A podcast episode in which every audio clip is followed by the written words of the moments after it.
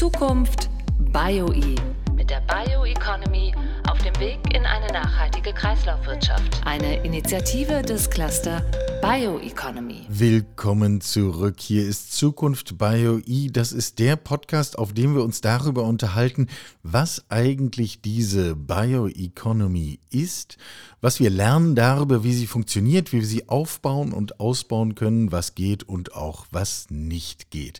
Getragen wird dieser Podcast vom Cluster Bioeconomy, produziert von der MDKK. Mein Name ist Michael Karl.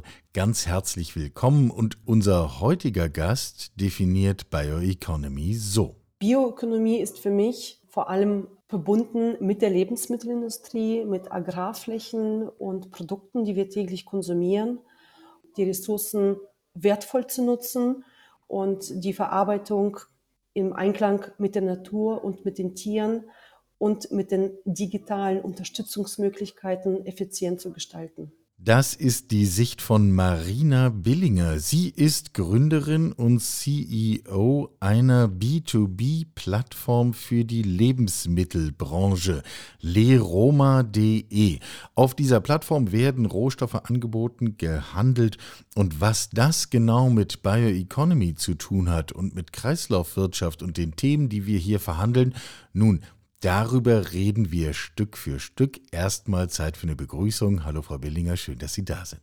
Ja, guten Tag. Vielen Dank für die Einladung. Ähm, ich freue mich, heute dabei zu sein. Sie betreiben mit leroma.de eine Rohstoffbörse und dazu finde ich fast noch spannender eine Überschussbörse für Rohstoffe der Lebensmittelindustrie.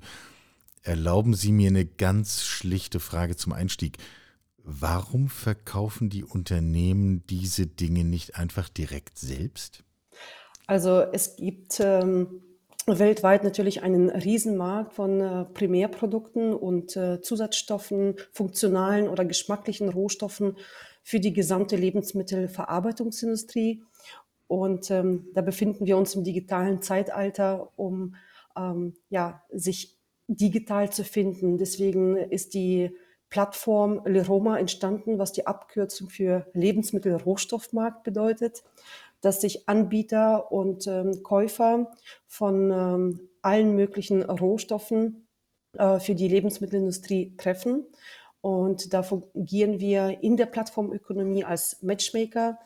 Ähm, auf der Plattform gibt es eine Suchmaschine und eine Börse. Das heißt, äh, wir haben verschiedene Funktionen und Technologien, ähm, um Unternehmen zu helfen, schneller, effizienter den passenden Lieferanten zu finden und auf der anderen Seite effizienter einzukaufen und ähm, die Beschaffungsprozesse ähm, effizienter zu gestalten. Ja, leuchtet ja unmittelbar ein. Die Plattformlogik funktioniert ja in unterschiedlichsten Kontexten und in unterschiedlichsten Branchen. Wenn man auf ihre Seite geht, dann sieht man da insbesondere bei dieser Überschussbörse, dann sieht man, der eine bietet das an und der andere bietet das an und das geht bis hin zu, ich glaube, die größte Größenordnung, die ich in der Vorbereitung gesehen habe, war 48 Tonnen Weizeneiweiß. Mhm. Wer hat zufällig 48 Tonnen Weizeneiweiß übrig? Also das, das fällt einem doch nicht einfach so ins Lager und man stellt fest, jetzt muss das weg. Ja, es gibt verschiedene Gründe, warum Rohstoffe als Überschuss oder Restbestand ähm, übrig bleiben, gelagert werden und spätestens nach Ablauf des MHD äh, doch entsorgt werden müssen. Und ähm, da fangen wir an, dass man zum Beispiel etwas eingekauft hat, da waren die Fachkriterien ähm, missverstanden. Man hat ähm, in der Rezeptur ähm, am Endprodukt ähm, sagt der Lebensmitteltechnologe, das passt doch nicht, ähm, dieses äh, Protein oder dieses Weizen ähm, Granulat funktioniert nicht in der Rezeptur oder ein Produktionskunde ist abgesprungen äh, und dann ist, bleibt man auf einer großen Menge an Rohware sitzen. Und nicht alles kann man immer in alle Bereiche mitverarbeiten. Und ähm, oft ist auch ein innovatives Unternehmen, was sehr viele verschiedene Markttrends mitnimmt und ähm, regelmäßig neue Produkte auf den Markt bringen möchte, die testen natürlich auch viel. Und dann hat man Mindestabnahmemengen und man muss zehn Tonnen von einem bestimmten Rohstoff bestellen, obwohl man vorher weiß, man braucht vielleicht nur drei oder vier. ähm, um dieses Produkt am Markt zu testen bei dem Endverbraucher. Okay, das äh, beantwortet die nächste Frage gleich mit, denn sozusagen die eine Frage ist ja, warum habe ich so viel über? Und die andere Frage wäre, warum brauche ich auf einmal genau so etwas? Nun ist ja der gesamte Lebensmittelmarkt unglaublich vielgestaltig. Ich will ihn nicht kleinteilig nennen, dafür ist er zu groß, aber vielgestaltig. Ich finde da auch auf Ihrer Plattform sehr unterschiedliche Dinge. Ist es nicht so, dass wenn ich etwas suche, ich immer alles Mögliche finde, nur nicht genau das, was ich suche? Also wie kommen hier wirklich die Menschen und Produkte zusammen? Ähm, das ist genau das Alleinstellungsmerkmal von Leroma. Und zwar ist ähm, immer die Suche, die sehr traditionell abläuft, dass man ähm, entweder auf Fachmessen geht oder bei Google zum Beispiel Vitamin C-Anbieter äh, sucht. Äh, da kommen oft entweder ähm, Endverbraucherprodukte raus oder ähm, sind die ganzen bestimmten Fachkriterien, die für das Endprodukt ähm, doch nicht relevant sind, äh, zu finden. Und deshalb ähm, konzentrieren wir uns mit unserer digitalen Lösung ähm, auf den Anfang der Wertschöpfungskette, wo es um ähm, Herstellung von Primärprodukten geht, die Vorverarbeitung und die Verarbeitung ähm, welche Kriterien, welche Bereiche müssen die Rohstoffe erfüllen. Und ähm, dafür haben wir ein, eine Bibliothek ähm, zusammengestellt aus allen möglichen Quellen, aus dem Internet, aus Magazinen, aus Büchern, aber auch von Verpackungen. Das heißt, ähm, die erste Version der Datenbank ist äh, mit Lebensmitteltechnologen entstanden ähm, die dann jeden Rohstoff, äh, zum Beispiel, wenn man ein Aroma nimmt, das äh, kann äh, thermostabil, wasserlöslich, ähm, natürlich oder synthetisch sein. Das sind alles relevante Sachen für die spätere ähm, Einsatzmöglichkeiten für den Food Designer. Wie weit geht denn das? Und die Frage zielt eigentlich mehr auf den Markt und die Einstellungen und, und, und Wertevorstellungen im Markt als auf das, was Sie tun. Aber wollen die Menschen tatsächlich wissen, wie ist das jetzt äh, körnig oder flüssig? Oder geht es auch darüber hinaus im Sinne von, wie nachhaltig ist das? Wie sind die Produktionsbedingungen? Äh, wie sind die sozialen Aspekte? Also wie tief können Sie da Informationen überhaupt zur Verfügung stellen? Ähm, genau deshalb ist eine Plattform sinnvoll, wo man äh, zuallererst natürlich die Fachkriterien, die für die Rezeptur relevant sind, ähm, als Filter anklicken kann. Auf der anderen Seite sind das auch schon Standard-Sachen ähm, wie äh, Nachhaltigkeit oder Zertifizierung. Es gibt ja über 400 Zertifikate für verschiedenste Bereiche für die Lebensmittelhersteller. Äh, wir fangen an von ähm, ja, Bio-Zertifikaten bis zur ISO-Norm müssen verschiedenste Auflagen erfüllt werden. Und das sind auch Filter bei uns auf der Plattform, die man anklicken kann ähm, ob das Unternehmen oder der Rohstofflieferant diese Auflagen erfüllt. Und man bekommt die Spezifikationen und die Zertifikate in einem Überblick auf der Plattform. Das ist dann auch nochmal dieser digitale Aspekt, dass man normalerweise diese Suche äh, deshalb so langwierig ist, dass man äh, irgendwelche Lieferanten im Internet findet, die sagen, ja klar haben wir das Biozertifikat und äh, wir sind ähm, ISO-Norm zertifiziert, aber ähm, bei der Kontrolle kommt dann heraus, ähm, dass das Zertifikat schon abgelaufen ist oder ähm, nicht gültig ist ähm, oder gar nicht äh, existiert. Ähm, warum ja diese, dieser Beschaffungsprozess äh, sehr langwierig ähm, funktionieren kann. Ja, müssten Sie nicht im Grunde zumindest bei den wiederkehrenden Anbietern, da auch tatsächlich hinfahren und sich selber ein Bild davon machen, ob die Situation auch so ist, wie es auf die jeweilige Verpackung gedruckt wird? Ja, das ist so, ähm, dass man im B2B-Segment schon auf die Zertifikate vertraut und ähm, dass ähm, Verkäufer und Käufer sich treffen und im Vornherein wird immer ein äh, eine Testprobe geschickt, äh, die analysiert. Ähm, es landet sowieso bei jedem großen Lebensmittelhersteller dann nochmal im Labor, dass ähm, man das prüft, ob zum Beispiel ein Rohstoff auch wirklich wie in der Spezifikation angegeben worden ist, nicht allzu pestizidbelastet ist. Und ähm, das ist auch ein Grund, warum ähm, oft Überschüsse stattfinden, wenn man zum Beispiel ähm, Gewürze aus Ägypten importiert hat und der, man hat sie darauf verlassen, dass der ähm, Landwirt angegeben hat, die sind maximal so und so viel äh, Pestizid belastet und bei dem Laborergebnis kommt dann doch was anderes raus.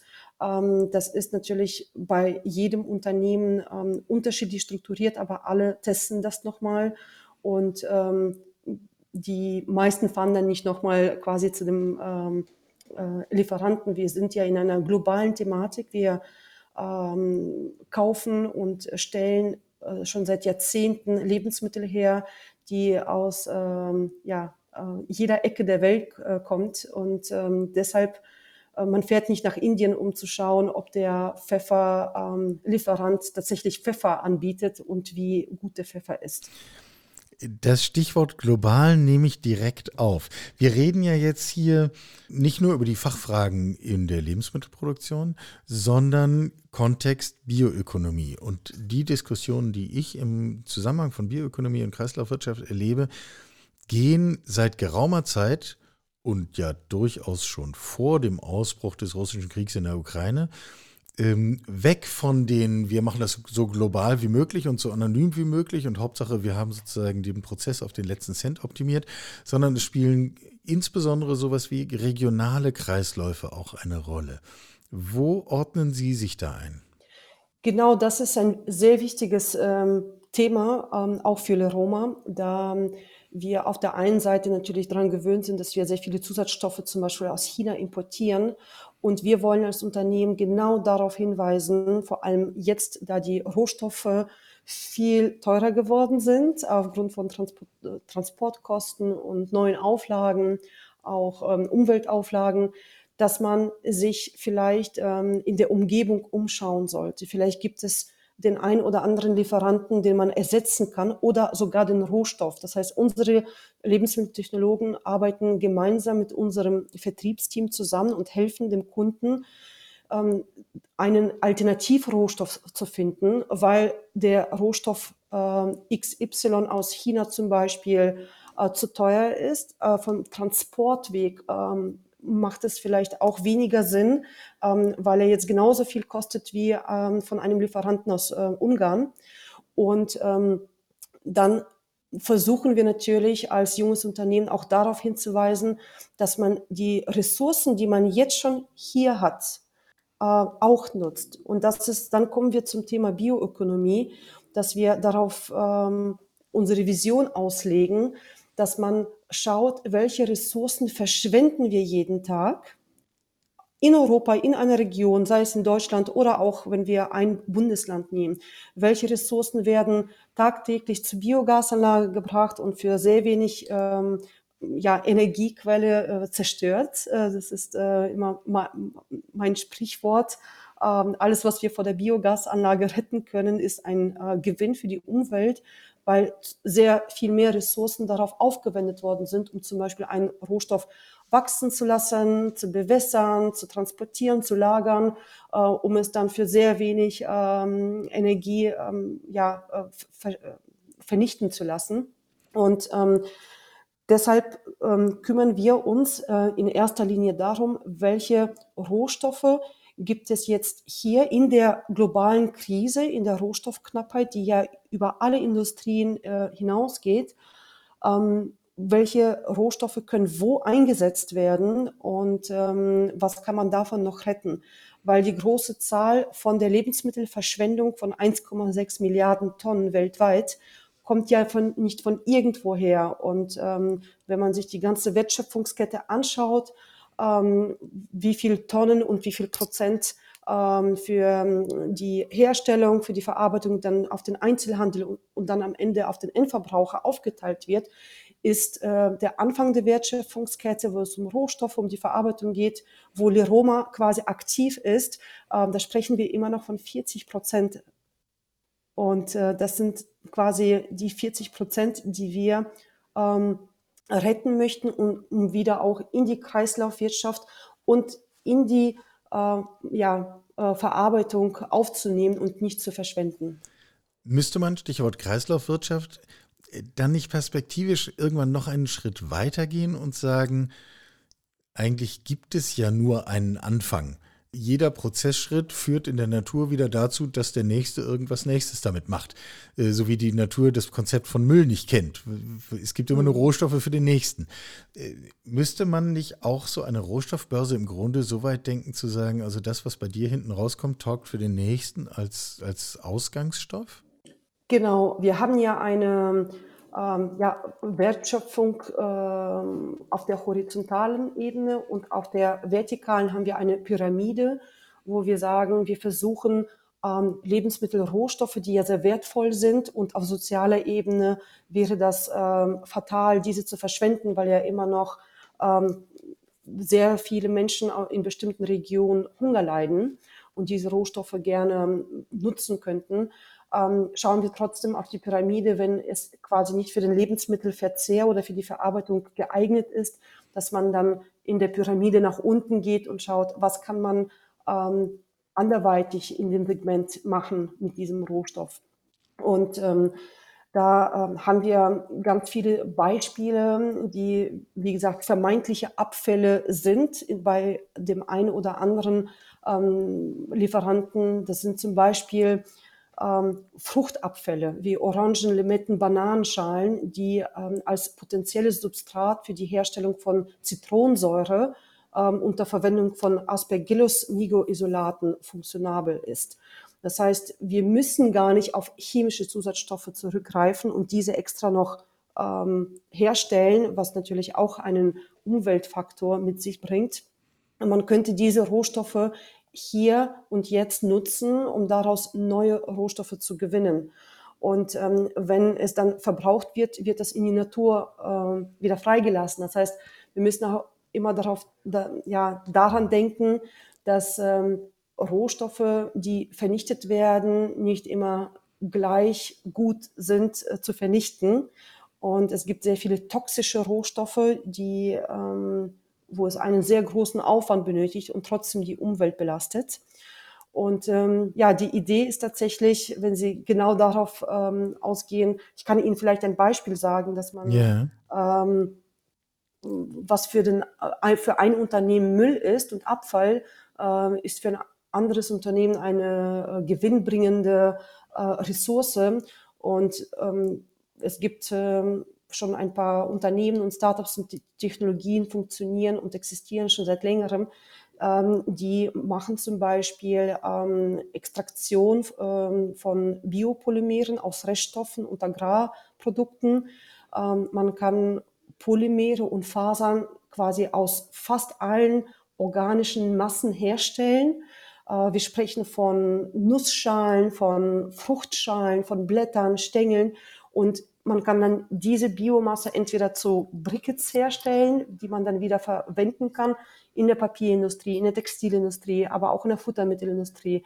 Oder man stellt da wirklich äh, Produkte her. Ähm, so ähm, existiert die Technologie schon seit langem und wird, äh, ja, kommt langsam so in die Gespräche, aber ähm, der Trend ist noch nicht ganz da, dass man äh, Bioplastik herstellt. Also Verpackung ist ja auch auf der anderen Seite ein großes Thema, dass ähm, Verpackung, die auf ähm, Erdöl basiert, 450 Jahre braucht, um sich in, in der Natur zu zersetzen, aber Bioplastik ähm, sechs bis acht Wochen benötigt. Und das ist natürlich ein Riesenunterschied, äh, dass wir ähm, weniger Mikro- und Plastik haben.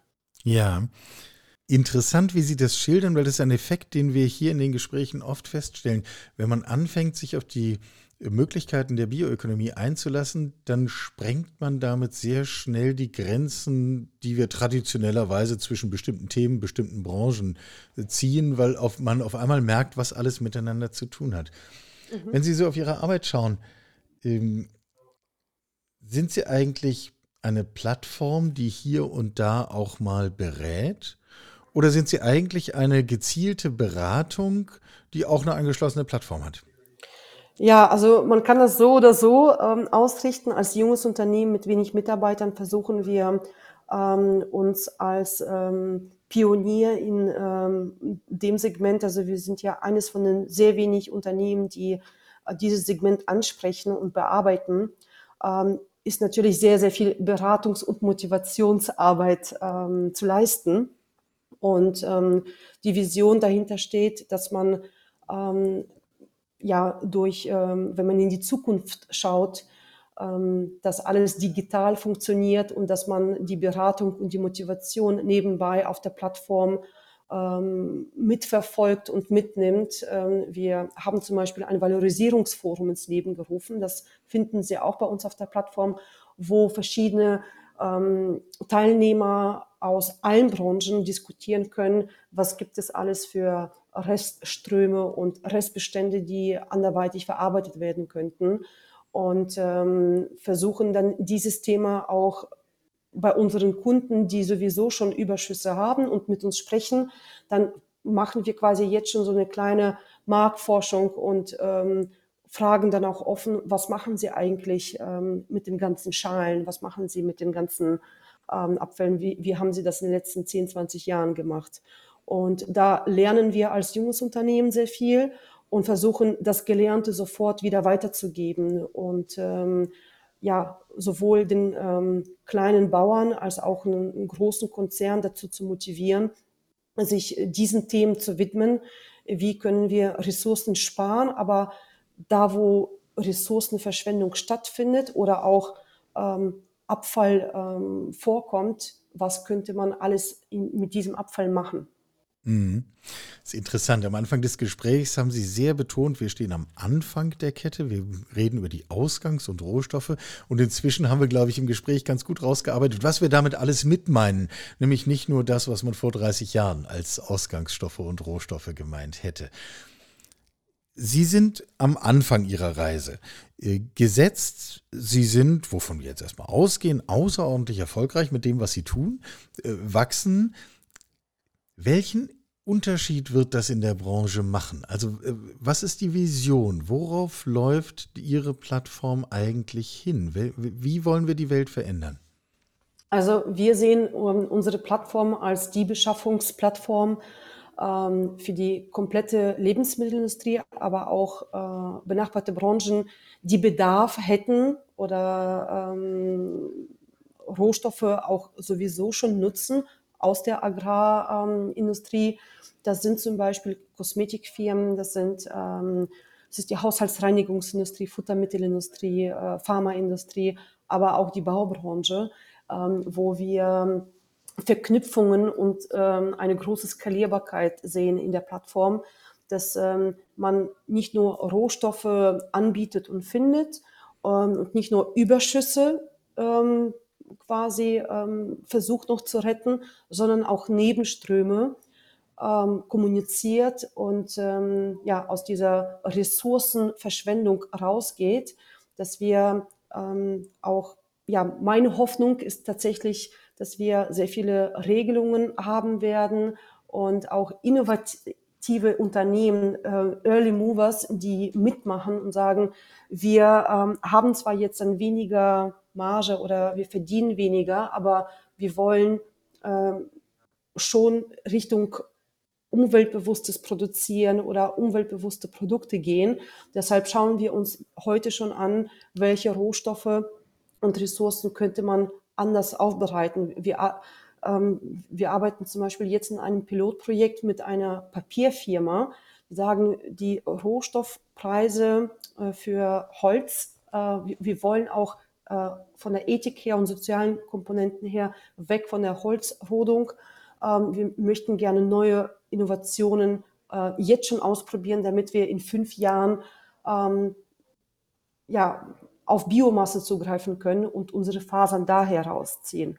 Und das ist so die Vision, wenn wir solche Erfolge haben, dass wir in fünf Jahren die Unternehmen da haben, wo wir sie haben wollen, äh, und zwar in der Bioökonomie, dass ähm, Ressourcen besser auf, verwendet werden und in zehn Jahren, dass die Endverbraucher auch sagen, ich ähm, nehme gerne das Produkt ähm, im Geschäft, was äh, wirklich nachhaltig produziert ist oder auch äh, wiederverwendbaren Ressourcen ähm, entstanden ist.